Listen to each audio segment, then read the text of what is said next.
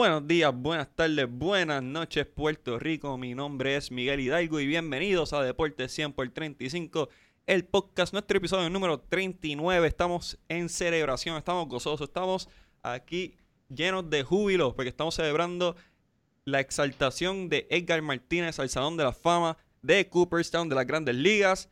Nuevamente, mi nombre es Miguel Hidalgo y estoy aquí y traje a mis toleteros grandes, a mis fanáticos de béisbol, a mis caballotes Vamos a empezar con el nuevo regular del equipo, el gran Javier Sabac de Impacto Deportivo. Javier, buenas tardes. Eh, saludos Miguel, eh, saludos Junito y saludos a nuestro gran amigo Jonathan. Jonathan, que está desde la diáspora, contento, feliz, emocionado como siempre de estar compartiendo con ustedes, discutiendo el deporte y hoy los temas eh, me apasionan mucho lo que es el béisbol y el boxeo y máximo con la exaltación del orgullo del barrio Maguayo de Dorado.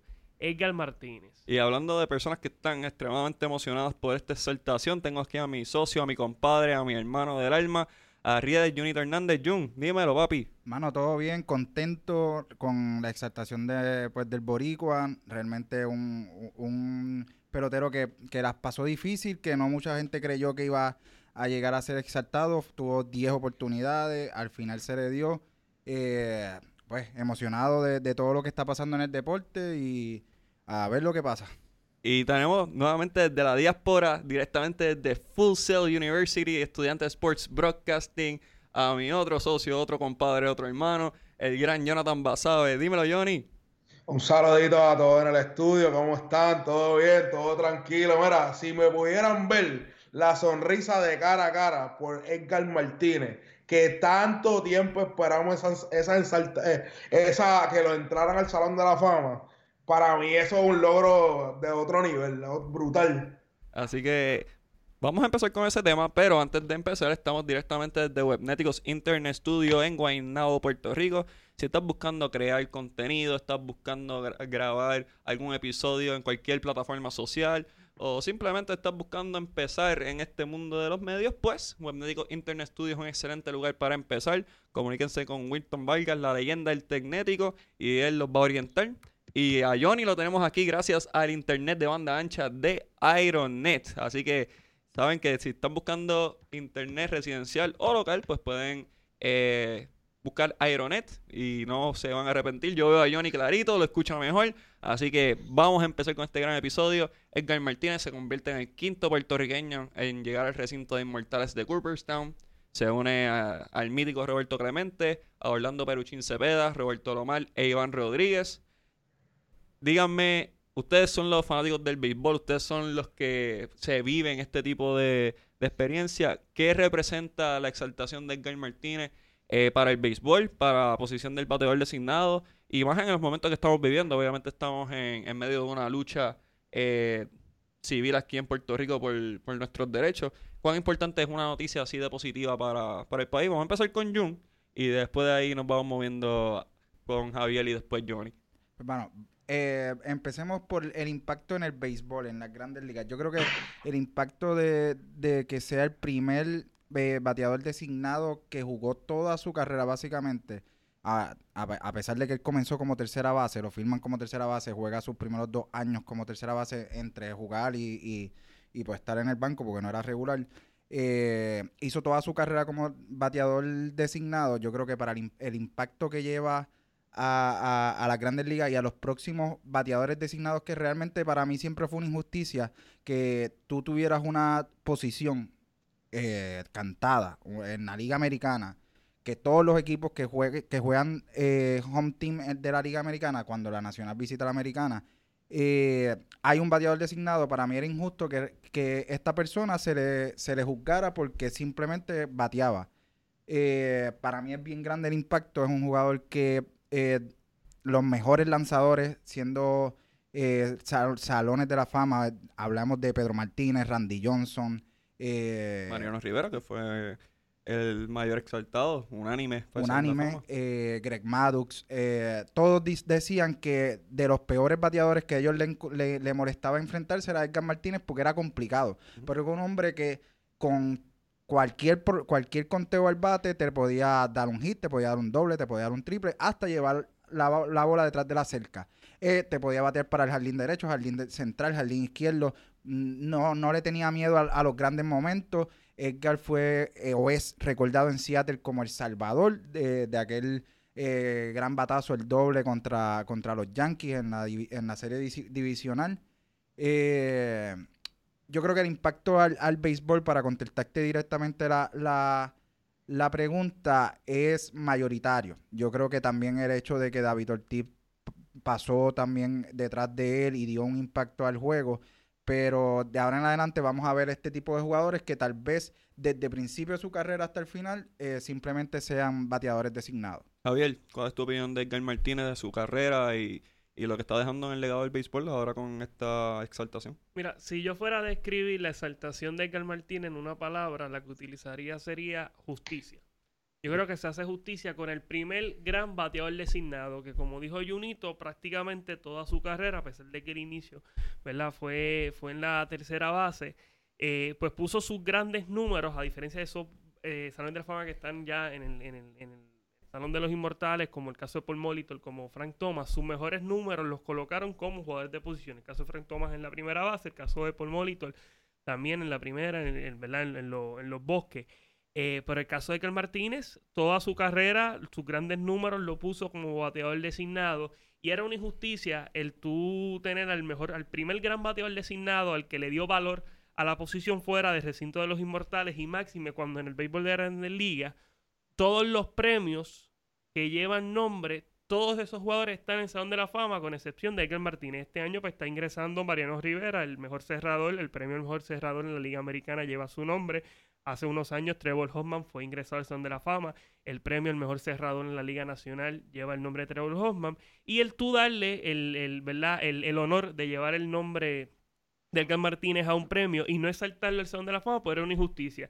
Y máxima, ¿verdad? Cuando estamos hablando de ese primer gran eh, bateador designado en el béisbol. Así que básicamente justicia, justicia lo que está haciendo con Edgar. Fue un proceso sumamente largo, sumamente doloroso, pero que al fin y al cabo, los, ¿verdad? los cronistas hicieron justicia, hicieron valer sus votos y eh, Edgar Martínez se convierte en el quinto puertorriqueño en ingresar al recinto de los inmortales y pronto yo creo que se van a añadir al menos uno más. Johnny, tú eras mi bateador designado en todo momento, mi cuarto bate. ¿Qué representa para ti que Edgar Martínez sea exaltado al Salón de la Fama? Cuando la posición de bateador designado fue creada, fue creada en el punto de vista para extenderle la carrera a estos veteranos que ya llevaban 15, 16, 18 años en la liga. Y Edgar Martínez fue el que creó la maqueta que, que le dio chispa a la posición, no solamente para un veterano que está ya acabando su carrera, sino para ese jugador que no es bueno con el guante, pero con el madero sí lo es, tenga una oportunidad de subir a las mayores. A él las mayores, crea un espacio para estos bateadores designados, como ya habían dicho David Ortiz. Hay otros bateadores designados, como dijo el, eh, como dijo el hombre aquí, dijo, dijo Paul Molitor. Paul Molitor tuvo 50 y 50, que él tuvo 50% de su carrera como primera base, 50% de su carrera como, como bateador designado, pero Edgar Martínez es un bateador designado, esa es su posición. Sí, jugó tercera base, pero sus mayores números fueron como bateador designado. Ahora, no solamente para nosotros, los fanáticos de Puerto Rico, del béisbol de Puerto Rico, Edgar Martínez representa un montón, sino para él perteneció al equipo que salvó el béisbol de Seattle, que salvó el béisbol, de el béisbol en Seattle. Él estuvo en medio de ese equipo con Alex Rodríguez siendo joven, eh, con Griffey, y él conectó hit clave para que ese equipo tuviera éxito. Eh, realmente para mí es un orgullo. Cuando me enteré de la noticia, estaba en una biblioteca, tuve que salir y gritar a los cuatro vientos que la palabra que dice todo boxeador y todo, y todo deportista cuando gana, todo deportista puertorriqueño, cuando gana, y para mí es un orgullo. En realidad, pues, eh, justicia creo que es la palabra con- adecuada, como mencionó Javier.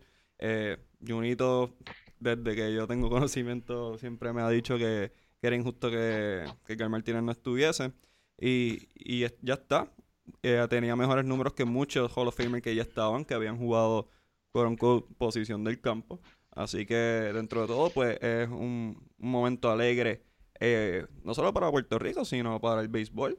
Y que quede claro, Edgar Martínez también jugó en la invernal aquí en Puerto Rico con los senadores de San Juan. O sea que es un jugador que estuvo aquí durante el apogeo de, de la Liga de Béisbol Invernal y también dejó su legado, fue parte del equipo del Dream Team, de ese famoso Dream Team eh, del 95. 95. del 95. 95.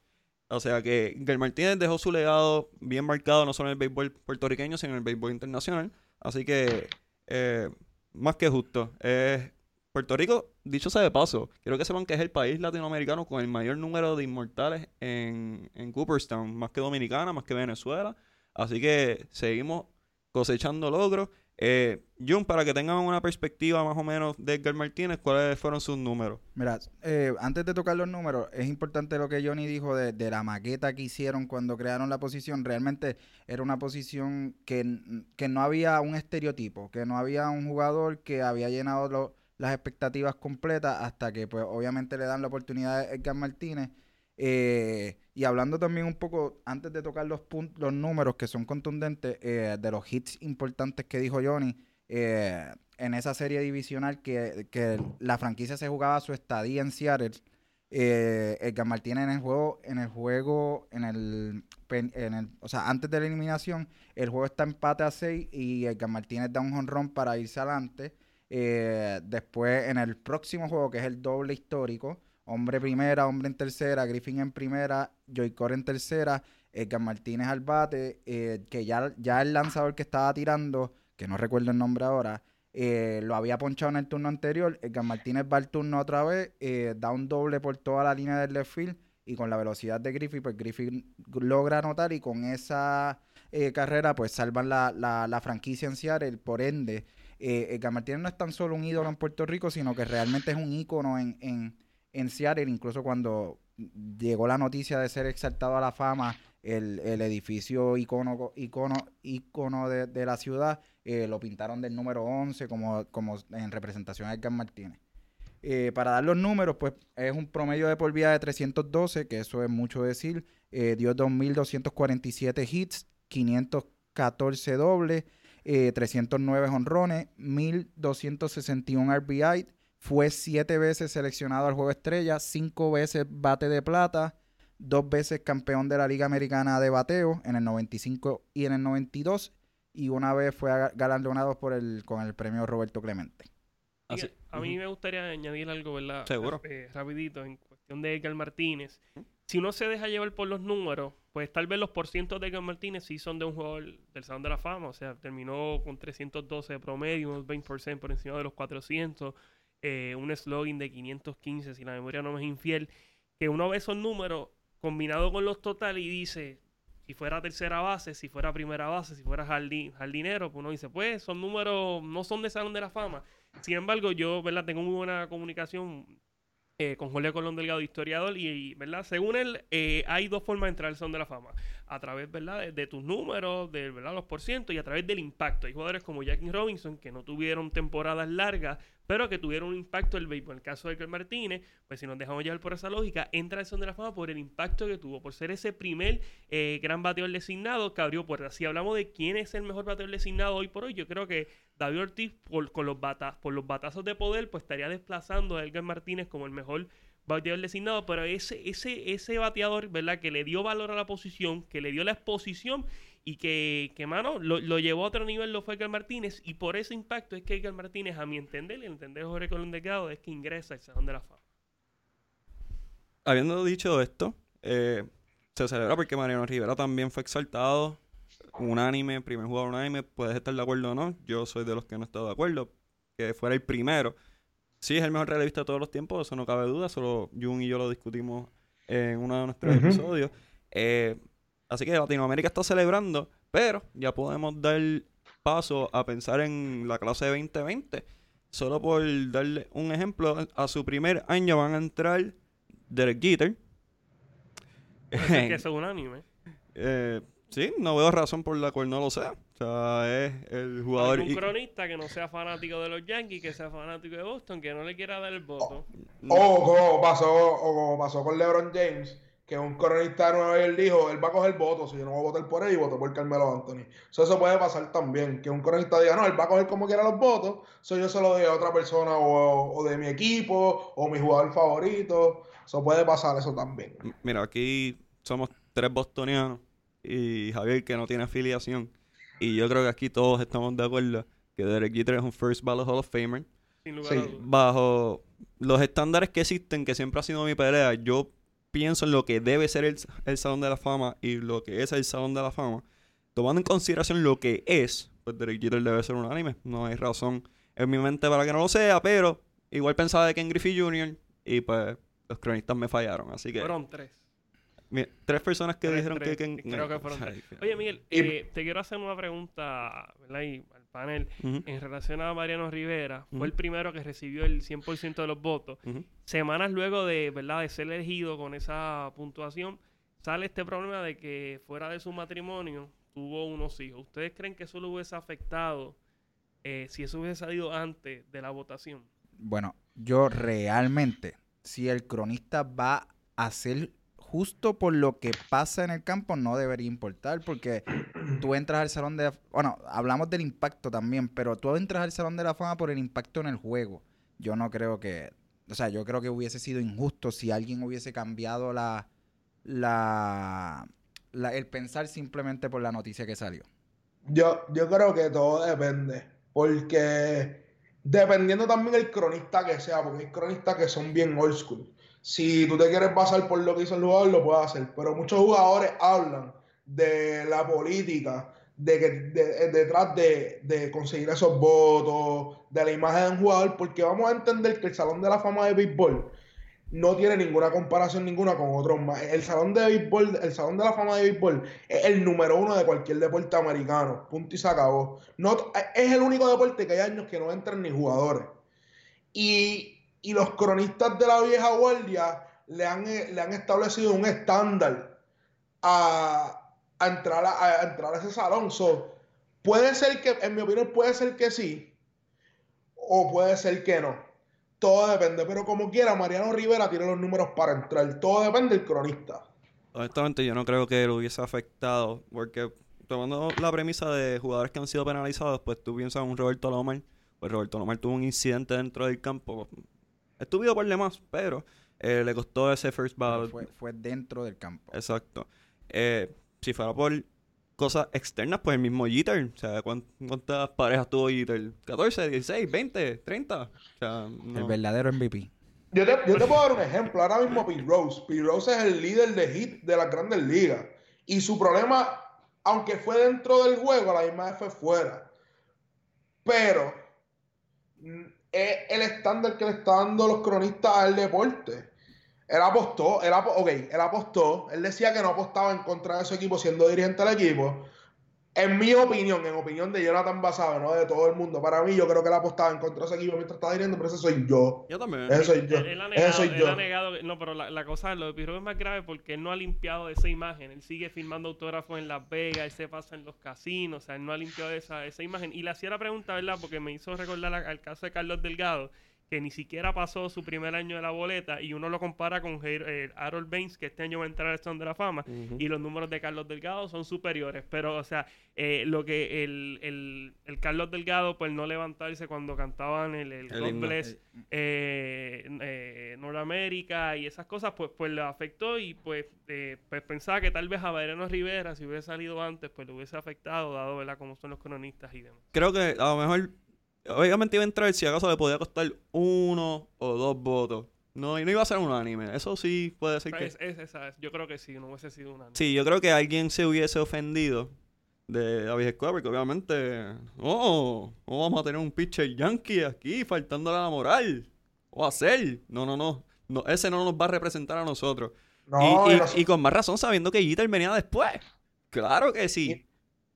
Y no solo eso nada más, sino los valores que tiene cada, cada escritor. Cada escritor tiene una moral y tiene un valor que se, que, que se deja llevar el, el diario. So, en verdad le hubiese costado dos o tres votos, en mi opinión. No creo que le hubiese costado el Salón de la Fama. No, no. o un año le hubiese podido costar y ya. No, no creo que le hubiese costado ningún año, pero piénsalo. Un jugador latinoamericano que fue, ah, supuestamente y alegadamente, no, no vengan a demandar, infiel. Y tú sabes que Derek Jeter, que es el jugador emblema de los New York Yankees, aparte de Babe Ruth, obviamente, y yo, yo creo que Jeter... Joder. No, pero yo creo que Jeter, dentro de todo, pues, tiene el resumen para ser como que la cara de la nueva generación de- del siglo XXI. Que viene Derek Jeter después, cogen a Mariano Rivera siendo infiel, y yo puedo darle el 100% a Derek Jeter. Y que Estados Unidos sepa que Derek Jeter es el, el primer unánime. No, no, yo creo que sí. Yo creo que le hubiese costado un voto. No, y, es más impactante lo de Mariano porque Mariano siempre ha sido una persona mm, bien, eh, bien cristiano. O sea, ¿no? Él siempre pues ha estado con Dios, hablando de Dios sobre la familia, como uno, uno debe ser. Y pues eso pues va en contra, ¿verdad? De, de lo que él ha dicho a lo largo de toda su carrera. Bu- Bueno, Jeter ya sabemos que va para el Hall of Fame. Entre otras personas que están que son candidatos, pues está Bobby Abreu, Jason Giambi, Cliff Lee, Rafael Furcal, George Beckett, Alfonso Soriano, Paul Corneco. Los demás ni los voy a mencionar porque en realidad sabemos que no, no, no, no están ni en, la, ni en la discusión. Eso abre paso a que jugadores como Kurt Schilling, Roger Clemens, Larry Walker, Omar Vizquel, Manny Ramírez tengan una mejor oportunidad de, entrar al Salón de la Fama. Este, ¿Creen que este sea el año que tal vez, por ejemplo, Omar Vizquel entre o Larry Walker entre o el mismo Gary Sheffield que... Y ustedes me pueden explicar, ustedes saben más de béisbol que yo. ¿Por qué Gary Sheffield no lleva seis años en la boleta con todo y que tiene 509 cuadrangulares y 1600 RBI?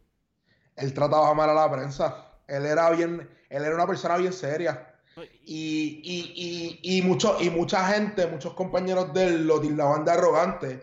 Pero él era una persona, yo estaba viendo los otros de una entrevista que, estaba, que, que un compañero está diciendo, él no era arrogante, es que él te decía la verdad.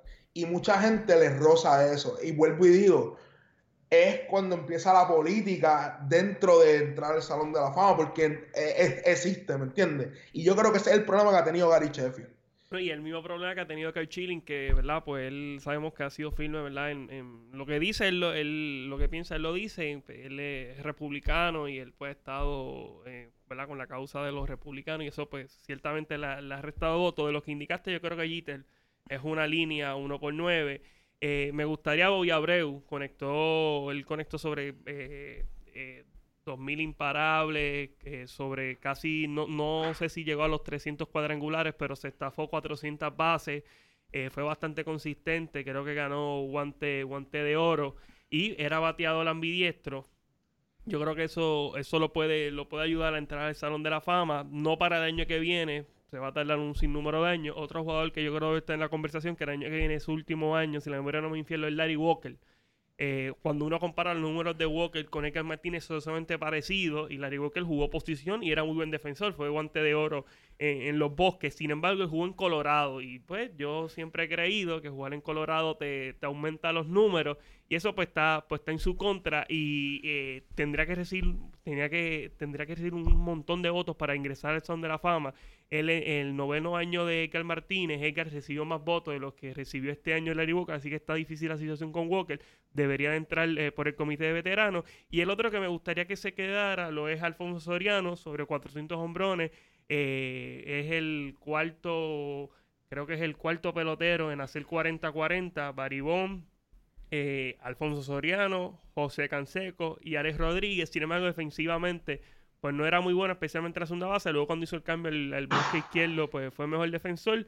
Conectó sobre 400 cuadrangulares y me gustaría que se le dieran varios años para, para tratar de entrar al son de la fama. Para darte, para confirmar todos los números, Bobby Abreu con estos 2.470 cuadrangulares y este Oh, hits. con hits, disculpa. Mira, ya rompí récord. Este, y Alfonso Soriano con estos 412 cuadrangulares. Eh, todo en esa lista que mencionas Javier, todos tienen algo en común y es el puyazo, pero eso Eh, ok, y ese es otro problema que está viendo. Hay, hay cronistas que son nuevos que piensan que deberían ensaltar al Salón de la Fama los jugadores que tuvieron números grandes, pero se le alega y se le, y se le vincula con las esteroides. Ahora mismo, de los que mencionaste, las únicas dos personas que para mí yo pienso que deberían entrar sería Omar Vizquel y Derek Jeter. Más nadie. Más nadie. Ok. Eh, Pero- eh, quiero hacer una aclaración. Dije que eh, Bobby Abreu era ambidiestro. Ba- bateaba a los zurdos. Pero zurdo. eh, digo lo de lo de la Fama, ya que empujó un sinnúmero de carreras, casi 1500, y se estafó bastantes bases, fueron 400. Para ser un bateador zurdo, un guardabosque, que verdad, pues, pues no es fácil tú robarse tantas bases, y pues fue bastante. eh, duró bastante y eh, era muy buen defensor, era un jugador cinco herramientas. No, este, Junito, viendo esa- la lista de jugadores, Omar Vizquel, Derek Jeter, eh, ¿alguien más que tú consideres que sea una línea o que debe tener una consideración notable para de la Fama? Mira, yo voy a comenzar diciendo que este año realmente va a marcar eh, lo de los esteroides. Porque este año, eh, si vamos a ver la lista completa, un voto seguro, Derek Jeter. Pero, ¿y los otros, los otros votos que faltan? ¿Con quién tú los vas a llenar? Si la lista se, se encuentra el Chilling, Roger Clement, Berry Bonds, Manny Ramírez. Entonces yo entiendo que este año va a, va a marcar la tendencia de lo que va a ser eh, los próximos años si estas personas que pues sabemos que están manchados totalmente con los esteroides, eh, si realmente los, los cronistas, como estamos diciendo, han cambiado ya su forma de pensar y los van a incluir en el, en el, en el Salón de la Fama. Para mí, obviamente, Derek Jeter tiene todos los... Si Mariano Rivera fue unánime, para mí Derek Jeter tiene más eh, Peso. peso en ser unánime que Mariano Rivera. Sí. Por ende, yo pienso que va a ser unánime. Eh, más allá de eso, mis compañeros eh, mencionan Bobby Abreu, mencionan a, a Vizquel. Yo no los veo, no, no los veo. A Vizquel lo veo subiendo un poquito más de, por- de porcentaje. Eh, Bobby Abreu es su primer año, pero realmente no creo que llegue eh, directamente first ballot al, al Salón de la Fama. Es una boleta bien complicada para, para rellenar todos los votos necesarios para un, un cronista.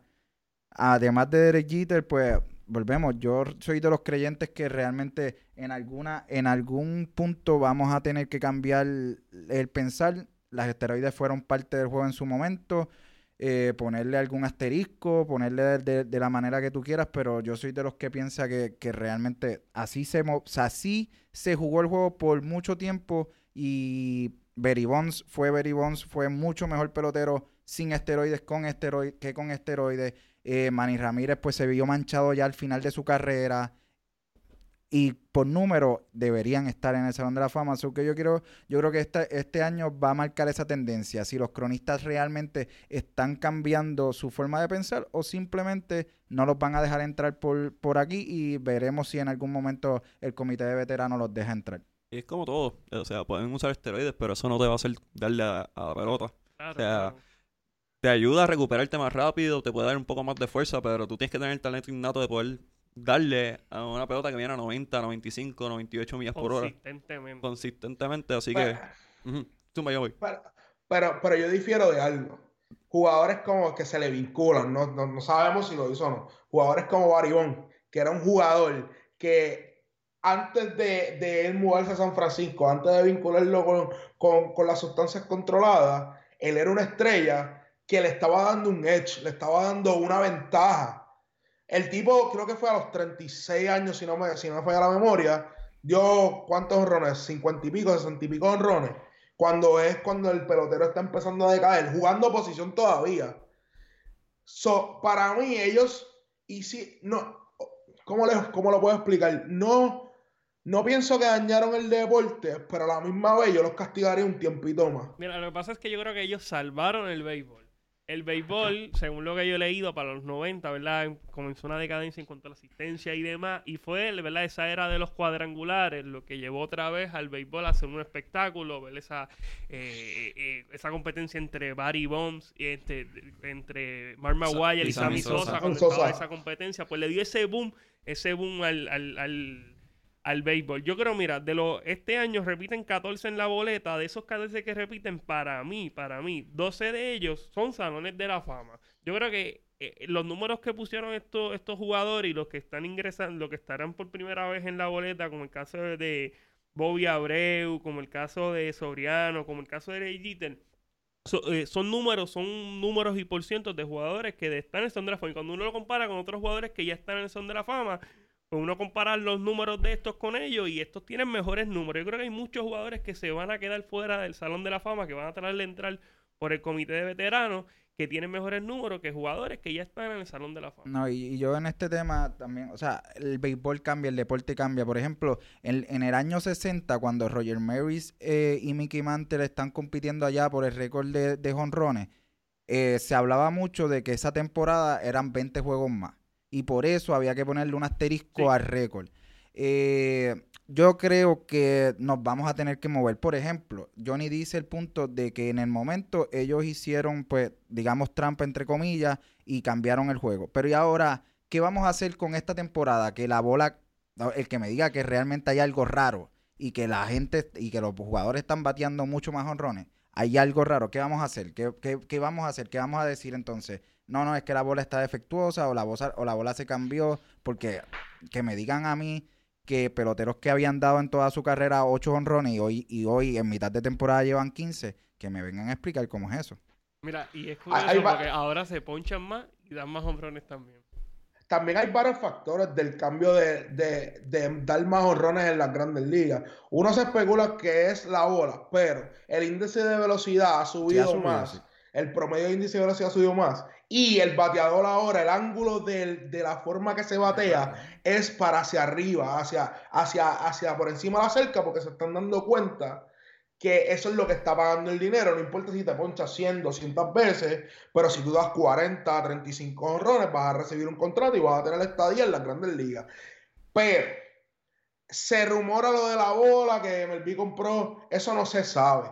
Pero de que hay data que pueda decir que, mira, el índice de velocidad ha subido, eso, eso requiere que la bola, que cuando le des contacto la bola salga más rápido del parque, pues yo creo que por eso es que se está viendo mucho errores. Esa es mi opinión. Oye, y es que el deporte ahora es más, o sea, todo en la vida evoluciona. Y el deporte también evoluciona. Y el deporte ahora es mucho más fuerte. El béisbol es más, mucho, mucho más exigente del que se juega en los 60, del que se en los 50. Ni va a pasar con el baloncesto, ni va a pasar con el voleibol, ni va a pasar con el boxeo. O sea, van evolucionando y van mejorando. Ay, yo entiendo el punto de Johnny realmente y, estoy de acuerdo. Realmente ahora mismo, antes tú veías las 100 millas en el abridor. Nunca veías un, un, relevista que tocara las 100 millas. Ahora los closers te tiran a 100, 103, 102.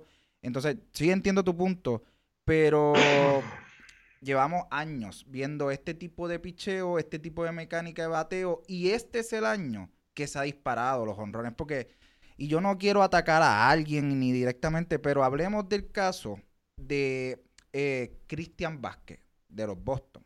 El año pasado, en toda la temporada de 130 juegos que jugó, pudo sacar la bola tres veces. Este año lleva 15 a mitad de temporada. Eh, yo creo que hay algo más allá de la velocidad del picheo, porque realmente el año pasado también se estaba enfrentando a, la misma velocidad del picheo. ¿Y qué, Sí, pu- qué pudiese ser, qué pudiese ser ese algo más? no, no, yo digo, yo no, yo no, yo, yo no lo estoy atacando ahí personalmente, lo digo más por, por mi argumento de la bola. Yo realmente compro el argumento de que la MLB cambió la bola y de alguna forma, porque sabemos todo, tú mismo lo dijiste ahorita, el, el fanático le encanta el honrón. So que si tú eres MLB y tú quieres vender taquilla, ¿qué tú vas a buscar? Que den más honrones, porque hasta el mismo comisionado en el draft le, le hicieron la pregunta de que si eres, como que si él se disfrutaba este tipo de juego donde hay mucho honrón. Y él mismo dijo, yo disfruto más el juego cerrado, el juego por el piso, el juego del error que cueste carrera, al juego del honrón, pero al fanático le gusta el honrón. So que yo también lo veo por, es forma de vender el deporte. Vamos a dar más honrones, pues vamos a buscar la forma en que cambiemos la bola.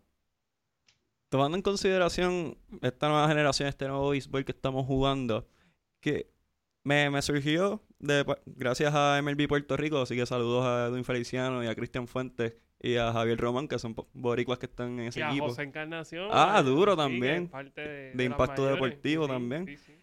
Eh, ¿Qué jugadores ustedes ven? Que, saquen, saquen la bola de cristal a pasear. ¿Qué jugadores jóvenes ustedes ven que son capaces de llegar al Salón de la Fama? Obviemos a Miguel Cabrera y a Albert Pujols, que sabemos que eso va a ser. Y, y es más, vamos a obviar también a Nolan Arenado, que sabemos que se puede retirar hoy y también. Hay, Y Maistrao también. y- Sí, sí. ¿Qué jugadores jóvenes ustedes ven ahora mismo? Y joven siendo, ¿sabes? Que está en su pica ahora. Eh, iba a mencionar Mike Trout, pero ya que Johnny lo descartó, pues qué, qué diablo. Pero ¿qué jugadores jóvenes ustedes creen que pueden llegar al Salón de la Fama así, sacan la bola de cristal? Empieza tú, Johnny, quiero, quiero ver tu opinión. Wow, me, me pusiste en el spot ahí.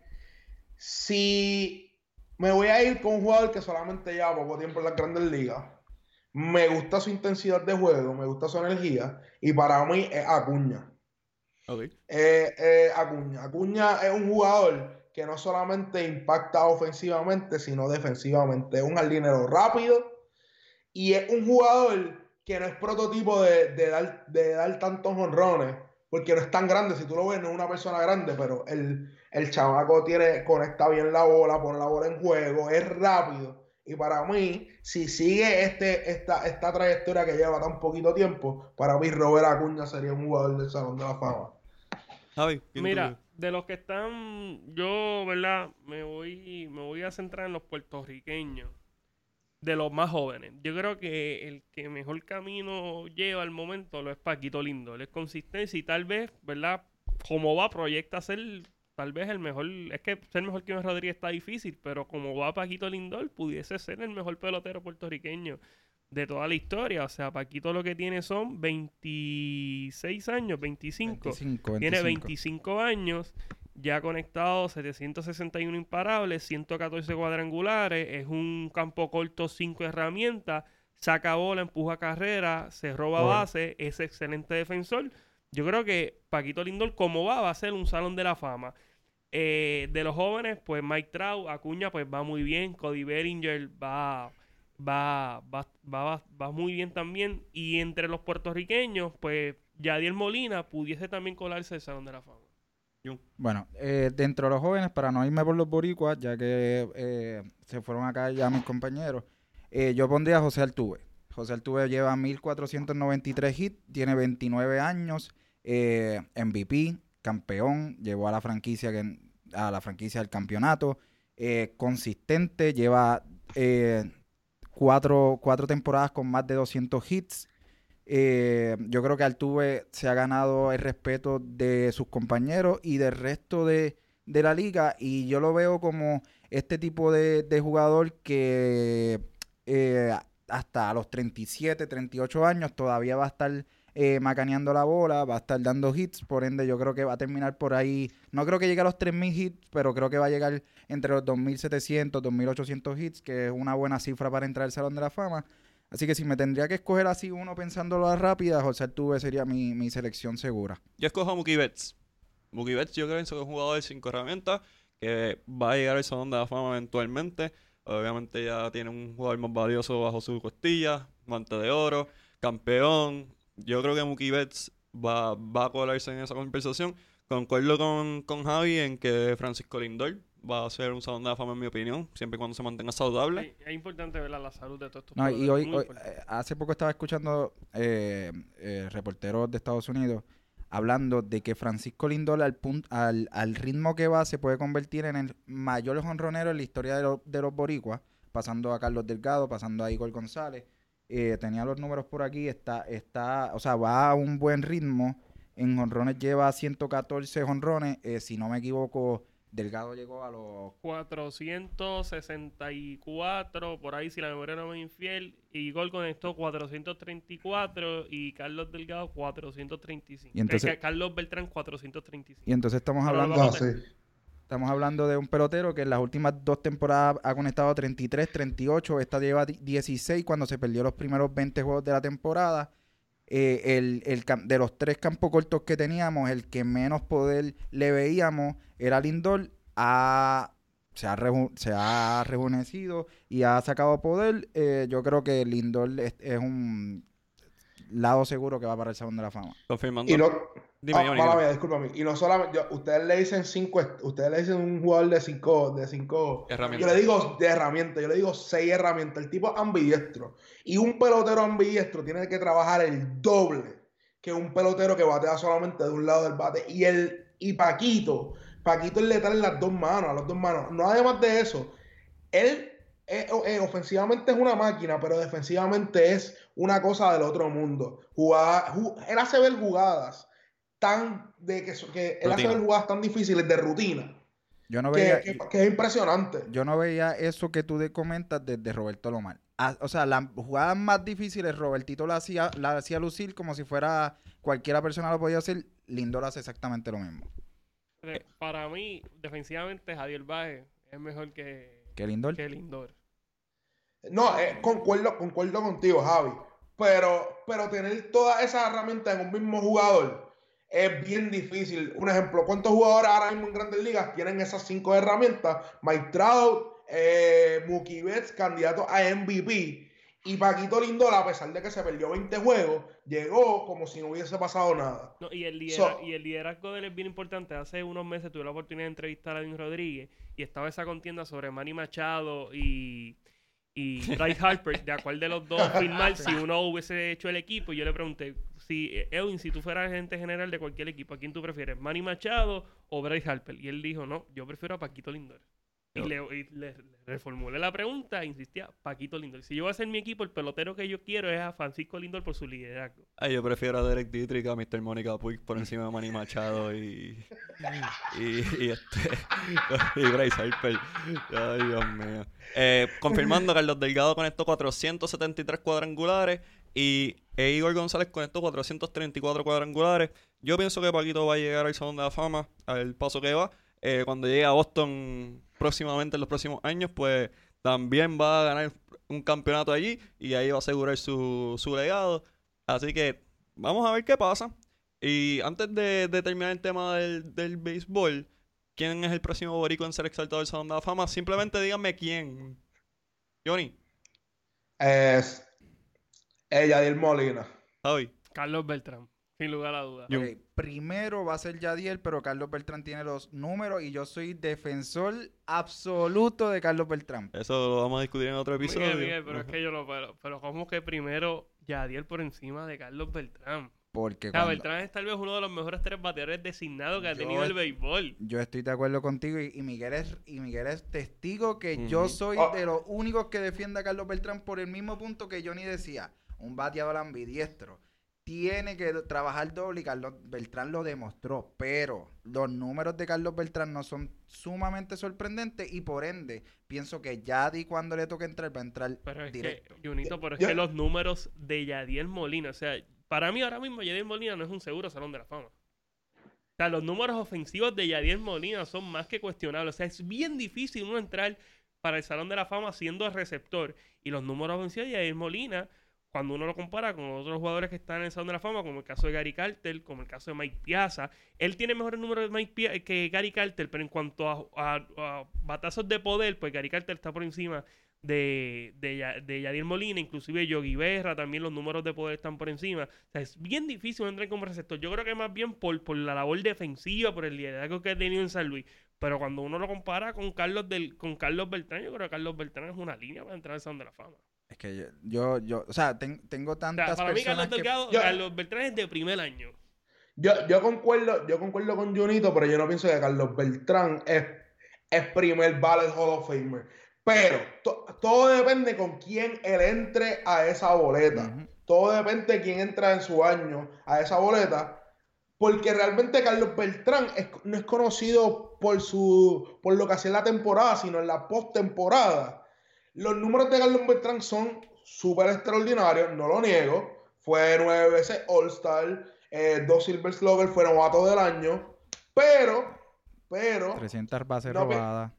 pero todo depende con quién entra a la boleta del Salón de la Fama, porque hay muchos, hay muchos colistas que no lo, no lo consideran Hall of Famer. A eso es que yo voy, a eso yo voy, a eso yo voy. Yo pienso, para mí, tiene los números, el ser ambidiestro eh, es, un, es un tema para mí de mucho impacto porque pues obviamente yo jugué, yo jugué béisbol y batear a una mano era difícil, imagínate a dos. Eh, pero creo que el, cronista no le va a dar el, el o sea, no le va a dar el, el, el impacto que nosotros le estamos dando a Carlos Beltrán. Eh, aquí todo el mundo menos yo jugué béisbol. Y Johnny, ¿quiénes somos nosotros? Deporte 100 por 35, papi. Yo tengo la lista aquí. En el 2023, Carlos Beltrán va a entrar junto a Andre Ethier, John Lackey, Mike Napoli, Johnny Peralta, Francisco Rodríguez, Houston Street, Jared Weaver y Jason Worth. Esos son los que entran con Ninguno. Beltrán. Ninguno. Ninguno entra. Ninguno, Bueno, ninguno. eh, tal vez Francisco Rodríguez se pudiese quedar ahí porque salvó más de 400 partidos. Un par de añitos pudiese estar, pero su, su efectividad fue muy alta y más para ser cerrador. Pero Beltrán es una línea. Así que, nada, vamos a ver qué nos trae. Vamos a tener una previa de béisbol. Hay que sacar un podcast para eso solo. Sí, no, sabe- conociendo a Junito, conociendo a mi compadre, que sé que tiene muchas que decir acerca de Carlos Beltrán, yo sé que necesito un podcast completo para poder entrar en detalle. Así que, felicidades a Edgar Martínez. Ah, no, que no pase desapercibido, obviamente estamos viviendo una situación histórica en Puerto Rico, pero eh, el deporte no para y, y las buenas noticias siempre son bienvenidas. Es más, se sigue sumando a las buenas noticias que ya tenemos de por sí. Así que, felicidades Edgar Martínez y que venga Big Papi en los próximos años, porque yo soy de los que decía que David Ortiz era eh, podía ser el primero y a mí no me iba a molestar, pero eh, lo importante es que está Edgar, es el quinto y vamos por más. Vamos a, a cambiar bien eh, bien distinto el tema. Vamos a la pelea de Manny Pacquiao y Keith Thurman. Eh, vi esta pelea. Hace tiempo no veía una pelea de boxeo eh, que no fuera de Lomachenko. Eh, Manny Pacquiao con sus 40 años. Eh, sí, porque Lomachenko ahora mismo es el mayor atractivo que tiene el boxeo rentado. Eso no, no cabe la menor duda. Eh, Pacquiao derrotó por decisión dividida. Dividida a Keith Thurman. Las tarjetas fueron 115, 112 eh, para Pacquiao y 113, 114 a favor de Thurman. El filipino mejoró su marca 62, 7, 2 empates y 39 knockouts, mientras que Thurman sufrió su primera derrota. ¿Qué, qué les, qué les pareció la pelea? ¿Esperaban que ese fuera el resultado? Eh, ¿Qué creen del juez que estaba ciego? O sea, ¿qué, qué ustedes creen? Javier, tú eres un, un entusiasta conocido del boxeo. ¿Qué te pareció la pelea? Mira, a mí me encanta, me encanta el boxeo. Este, yo tenía como ganador a Keith Thurman previo al, combate. Eh, pensaba que ya se había recuperado por completo, ¿verdad? La lesión que había sufrido en el hombro. Sin embargo, Pacquiao fue superior y, demostró que en efecto esos 147, esa nueva generación de 147, Keith Thurman, Danny García, Sean Porter, Andre Bronner, pues una generación mediocre fuera de Errol Spence, fuera de Terence Crawford, un Pacquiao que fue campeón en el 108, que fue ascendiendo poco a poco de peso, dominó a quien muchos pensaban hace unos años que era el mejor 147 de la actualidad, Keith Thurman. Eh, Thurman realmente no pudo con la explosividad, no pudo con eh, Manny Pacquiao, que sigue sorprendiendo, 40 años, sigue igual de rápido, sigue igual de explosivo. Hay que ver cuál va a ser el próximo paso para, para Pacquiao. Yo creo que una pelea ante Spence, una pelea ante Crawford es sucio difícil para el filipino, pero está bien que lo trate. Son muchos millones los que va, va a coger y, si- y si gana esa pelea, ciertamente va a seguir eh, acrecentando su, su legado, que es sumamente grande. En cuanto a la pelea, pues fue un dominio absoluto del filipino que hizo ver feo, hizo ver feo a Keith Thurman. Johnny. Para mí es bien, sorpre- para mí es bien sorprendente que Keith, eh, Thurman, que es un boxeador que ataca bien a los boxeadores que los atacan a él, es bien, es un boxeador que sabe manejar boxeadores agresivos, no pudo manejar a Manny Pacquiao en sus 40 años. Manny Pacquiao vio una debilidad en él.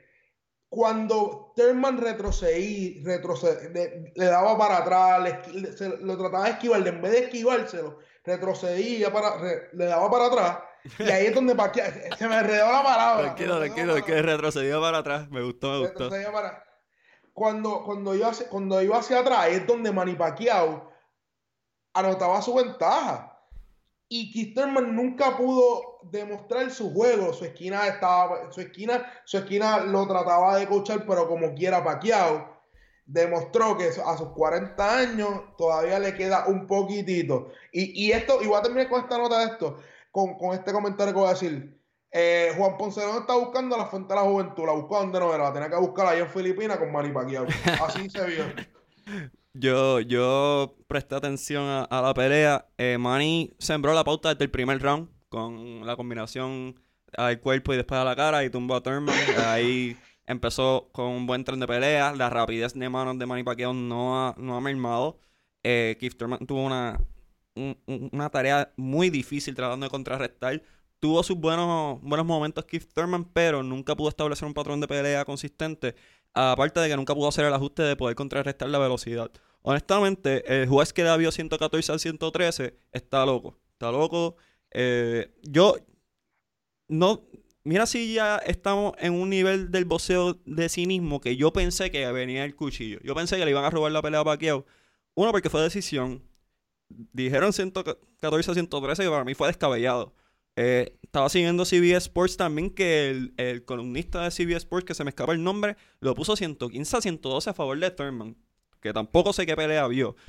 O sea, Lo, lo que pasa es, Miguel, que el nene lindo, ¿verdad? De, de CBS, de la cadena, eh, lo es Keith Thurman. Keith Thurman, pues prácticamente toda su carrera la ha hecho, ¿verdad? Su, su carrera reciente la ha hecho con ellos.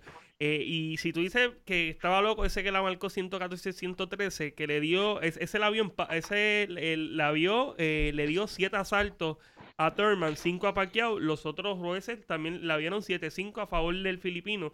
Eh, 7 a 5. Así que ese primer asalto fue el que marcó la diferencia. Si tal vez no hubiese derribado eh, a Thurman en el primer asalto, hubiese sido una pelea empate. Quién sabe si le hubiesen dado la pelea a Thurman. Pero considero que fue un dominio claro, No, sí, absoluto Sí. eh, de, de Pacquiao. Sorprendente que a sus 40 años todavía pueda hacer eso. La palabra que utilizó Javier de que esta es una clase mediocre eh, me encantó. Es una palabra que usa mucho Mr. Rating Rey González, así que esa es una palabra que yo siempre apreciaré. Eh, en realidad, Pero pues, hay, hay dos que están por encima de los demás. Errol Spence y Terence Crawford, esos están por encima de su generación. Yo creo que Pacquiao no debe de buscar esos dos nombres. yo solo sé que las 147 pararon de ser relevantes cuando Tito y Coto se fueron, pero Tito volvió en la manifestación y yo voy a Tito contra Ricky. Así que Yo lo, es- yo- yo lo vi tirando puño y todavía le queda. Yo No, lo vi yo- tirando puño y todavía le queda. yo creo que Tito lo pone en un rincón Juan y gana. Para Yo serle, bien, para bien sincero, sí, yo pienso que sí. Yo vi la- el movimiento de mano lateral de Tito. y Yo creo que Tito todavía puede noquear a, a por lo menos el 40% de la división welter de que está ahora mismo. Bueno, yo le voy a dar un adelanto. Eh, se está, se está ¿verdad? trabajando para hacer una pelea de exhibición en la escuría entre Eliezer El Gua González, boxeador puertorriqueño que se enfrentó a, a Julian Williams, hoy campeón 154, ante Tito Trinidad, recaudar el fondo, una actividad para los muchachos y posiblemente en, la, en las próximas semanas se esté gestionando. Así Allí- que el regreso de Tito, al parecer, aunque va a ser verdad de manera de exhibición, Allí estaré. Allí estaré en el lado de las curías. Banchi. Tú sabes, guar- Guárdame la orquesta que vamos para allá, para las curías. Tú sabes cómo es esto. Cupé en la casa. Eh, por último, solo para dar un, un resumen de lo que ha pasado en estos días, pues los Santeros de Aguada se coronaron campeones del baloncesto superior nacional. Eh, primer campeonato en la historia de la franquicia. Lo dijimos en primicia aquí. Javier lo dijo, yo lo dije. Quique Bartolomé fue el único que no lo dijo. Está sufriendo desde el frío de Bristol, Connecticut. Lo siento, Quique. Eh, Rigoberto Mendoza fue el jugador más valioso. 21 puntos por juego, 6.5 rebotes por juego. Así que felicidades a los Santeros. Eh, una temporada de mucha controversia en baloncesto superior nacional. No vamos a enfocarnos en lo negativo, sino en lo positivo. Así que el baloncesto está vivo, el baloncesto está dando duro. Y vamos a hablar también, rapidito, de este equipo que se confeccionó para los Panamericanos. Eh, solo por mencionar unos nombres, estoy buscando aquí la listita. Eh, Medito Santiago, Junior, por fin eh, vuelve a la selección nacional. El joven Benito Santiago. Así es. Porque así lo están vendiendo. Pero el que tiene 30 años. Iván Gandía eh, hace su, su regreso a la selección. Él había part- participado en un, en un equipo B, pero ahora pues se le da el uniforme.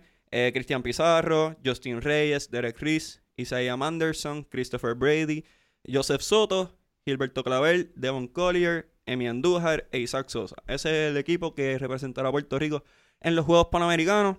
Eh, Javi, ¿qué, ¿qué tú crees de este equipo rapidito? Mira, pues me es interesante, me es interesante. Muchos de estos pues están eh, participando por primera vez con el seleccionado patrio. Son pocos los que ya tienen experiencia con la selección nacional. Y es un equipo que tiene el deseo, que tiene el hambre y que quieren pertenecer a la selección nacional. Tuve la oportunidad de ver la práctica la pasada semana. Y, se ve, se ve ese deseo genuino, esa intensidad, a pesar de que tal vez no es el equipo más talentoso, pero tienen jugadores que están comprometidos con la patria yo creo que es sumamente importante y ahí es que verdad se pueden, se pueden sacar las victorias. Yo espero una gran participación de Puerto Rico en los Juegos Panamericanos. Yo espero verdad que, que bajo la dirección de Omar González, quien va a ser el dirigente, ya que Dicasiano se va a quedar aquí en la isla practicando con el equipo que va para el Mundial. Yo creo que estos muchachos van a, van a hacer un buen papel allá en, en, en Lima, Perú. Y eh, es importante que ellos luzcan bien porque alguno de estos eh, pudiese colarse en la, en la selección nacional. A mí me gustaría que se le diera la oportunidad a Isaac Sosa. Eh, ciertamente en la posición número 2, en la posición de escolta, es donde mejor estamos con John Holland, eh, con Jean Clavel, con David Huertas, con el propio Mike Rosario y Isaac Sosa, pero lo que hizo Isaac Sosa este año el baloncesto superior nacional lanzando sobre un 50%, eh, primero en la historia, no lo pudo hacer Pablito Alicea, no lo pudo hacer Cristian Dalmau, no lo pudo hacer Larry Ayuso, que son los máximos anotadores detrás de, del perímetro. Yo creo que tal vez si él luce muy bien, si carga a Puerto Rico, pudiese brindarle, eh, pudiesen darle esa oportunidad, eh, al menos para practicar con la preselección que va para el Mundial. Así que vamos a ver cómo, cómo lucen los muchachos allá en Lima. Yo espero que sea una, una gran demostración. Me voy a reservar el comentario acerca de la selección nacional. Honestamente les deseo lo mejor. Eh, simplemente yo quiero enfocarme en que vienen, se acercan los Juegos Panamericanos. Eh, Javier va a estar ahí y lo felicito y, y le deseo mucho éxito. Pero dentro de todo, me gustaría que no pasara desapercibido que estos atletas eh, se fajan día a día, eh, están pendientes a, a, su entrenamiento y están también pendientes a la situación del país. Eh, que no pase desapercibido que ellos están dando el máximo por Puerto Rico. Así que dentro de la lucha que se está dando, que es necesaria, justa y vamos todos para encima, somos más. tampoco perdamos de perspectiva que hay atletas en Lima, Perú, dando el máximo por nosotros. Eh, los centroamericanos 2018 fueron importantes en un contexto de que estamos volviendo de María. Los panamericanos no pierden importancia porque es durante eh, el movimiento político más grande en la historia del país. Así que apoyemos a nuestros atletas, no nos olvidemos de ellos. Eh, hoy surgió una, una controversia, supuestamente se le va a amonestar si se expresan acerca de la situación eh, actual. Difiero, estoy en completo desacuerdo con, con dicha determinación. Mira, Miguel, yo le pregunté a un amigo mío, exatleta olímpico, Ujú. le envié la nota de uno de los rotativos del país sobre las sanciones y me contestó con una frase: Perro que ladra, no muerde. No, no vamos a, a añadir mucho más. Profundizar. Yo, So- so- eh, y yo, yo quiero, yo quiero decir algo rapidito. Eh, estaba diciendo el reportaje que estaba leyendo el reportaje y decía que, que no eran actos, la, la- el COPUL no, no se con- no lleva con actos políticos. Esto no es un acto político, sino un acto de Social. humanitario, social humanitario del país. Aquí no hay rojo, aquí no hay azul, aquí no hay amarillo, aquí no hay el color que hay, aquí solamente están los puertorriqueños. Eh, lamento que haya tomado esa decisión el COPUL. En- entiendo en parte por qué no quiere, pero a la misma vez se está haciendo una lucha. No, sola- no, no es solamente por, por, por, lo, por, lo, por lo político, sino por lo social, por un cambio. Así que suelta a la gente en Lima y. y- no, eso, era todo. Mucha suerte a la gente en Lima y, y estoy con ustedes, voy a estar pendiente. Yo quisiera añadir algo rápido y es que por lo menos en Puerto Rico se quiere desligar el deporte de la política y desafortunadamente, afortunadamente el deporte siempre ha servido de mecanismo eh, para mover agendas políticas. Eh, sabemos en, el- en- en las Olimpiadas del 68 eh, lo que sucedió con el, con, El ¿verdad? Black Power El- Movement. Sí, también ha pasado aquí en Estados Unidos cuando boicoteó los Juegos de Moscú, Rusia cuando boicotea los Juegos de, de Los Ángeles, Puerto Rico no pudo participar en los Juegos de en las Olimpiadas de, de Moscú, dado, ¿verdad? Pues que el gobierno de Puerto Rico quiso, eh, ¿verdad? Simpatizando con el- la delegación de Estados Unidos, quiso participar, así que desligar el deporte de la política, desafortunadamente, pues no, no creo que es posible. No creo que sea posible. Nada, mucho éxito a nuestros atletas. Eh, hemos llegado a nuestro fin. Recuer- recuerden seguirnos a, a nosotros en Deporte 100 por 35 por todas nuestras redes. Impacto Deportivo también por nuestras redes. ¿Cuál es la emisora, Javier? Radio Paz 810 AM los sábados de 2 a 3 de la tarde. Así que, Corillo, buenas noches. Chequeamos.